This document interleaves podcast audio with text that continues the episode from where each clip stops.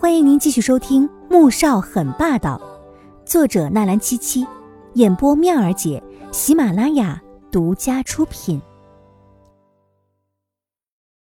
第三百九十集，黄天武并没有将他的警告放在眼里，反而是惊讶他刚才说的那些关于穆萧寒无法入眠的事情。不知为什么，他心中很难受。他甚至有一种浓浓的悲伤。没想到，他爱他的妻子已经爱到了这样的程度。那为什么还要对他做这样的事呢？难道只是因为生理需求吗？罗小姐，“狐假虎威”这个成语我还是懂的。如果他要是离不开你，刚才在餐厅的时候，就不会让服务生传话给你，让你不要打扰我们用餐。黄天武冷冷的看着他，觉得罗雅这么肆无忌惮的警告，着实是在打自己的脸。毕竟，若是没有刚才在餐厅的那一幕，他还是会相信的。罗雅顿时恼怒至极，她只想抓花面前这张美丽的有一些过分的脸，但她清楚，她知道，自己不能这么做，否则会彻底惹恼穆萧寒。啊，对了。我有没有告诉你？其实你长得吧，和他死去的妻子有几分相似。对了，景元你还记得吧？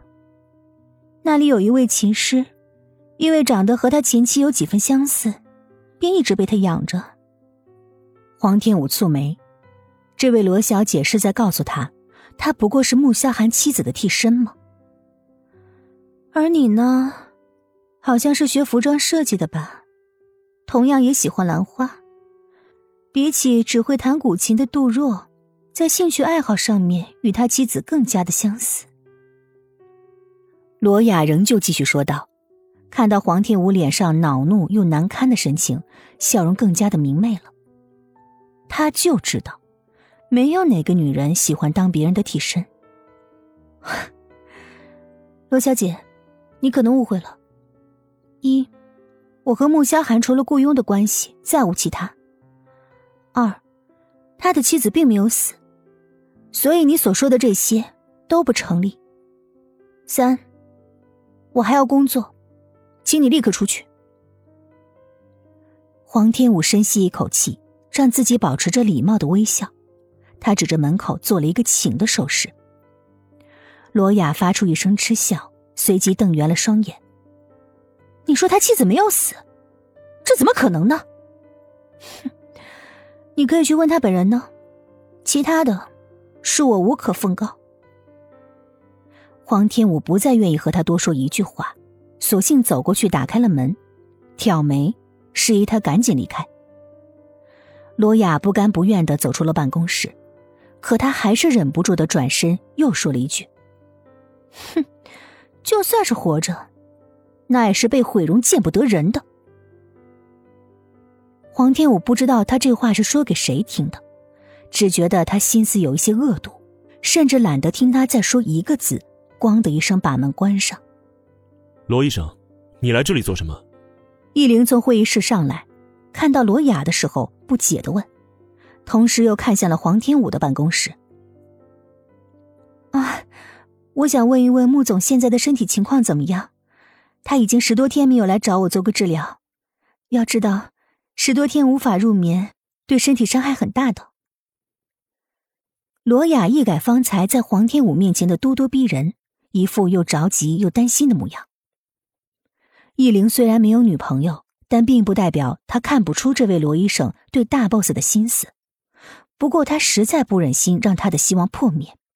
boss 还在开会，你先到会客室等一下吧。罗雅高兴的点点头，走到对面的会客室。半小时后，穆萧寒走出来，听说罗雅来找自己，他并没有立刻去见他，而是直接先到了黄天武的办公室里。刚才已经开过会了，新品牌的创建会准备在下个月十号正式启动，到时你要设计一个系列的款式，并做出来，到时候在品牌启动会上面展示。如果你对包包和饰品设计感兴趣的话，也可以设计几款出来，到时候一起展示。穆萧寒进来，端起黄天武桌上的水喝了一口。黄天武正在认真的听他说话，突然间看到这样的举动，顿时沉下脸。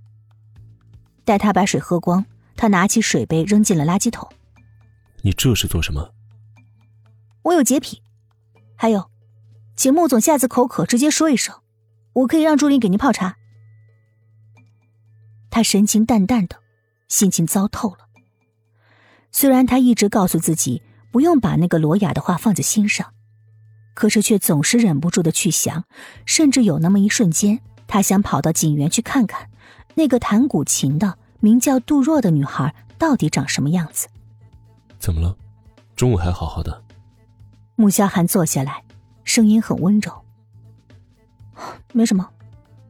穆总，您刚才的指示我已经收到了。如果没什么事，请不要打扰我继续工作，否则的话，我可不敢保证下个月十号。能把一系列的款式设计出来。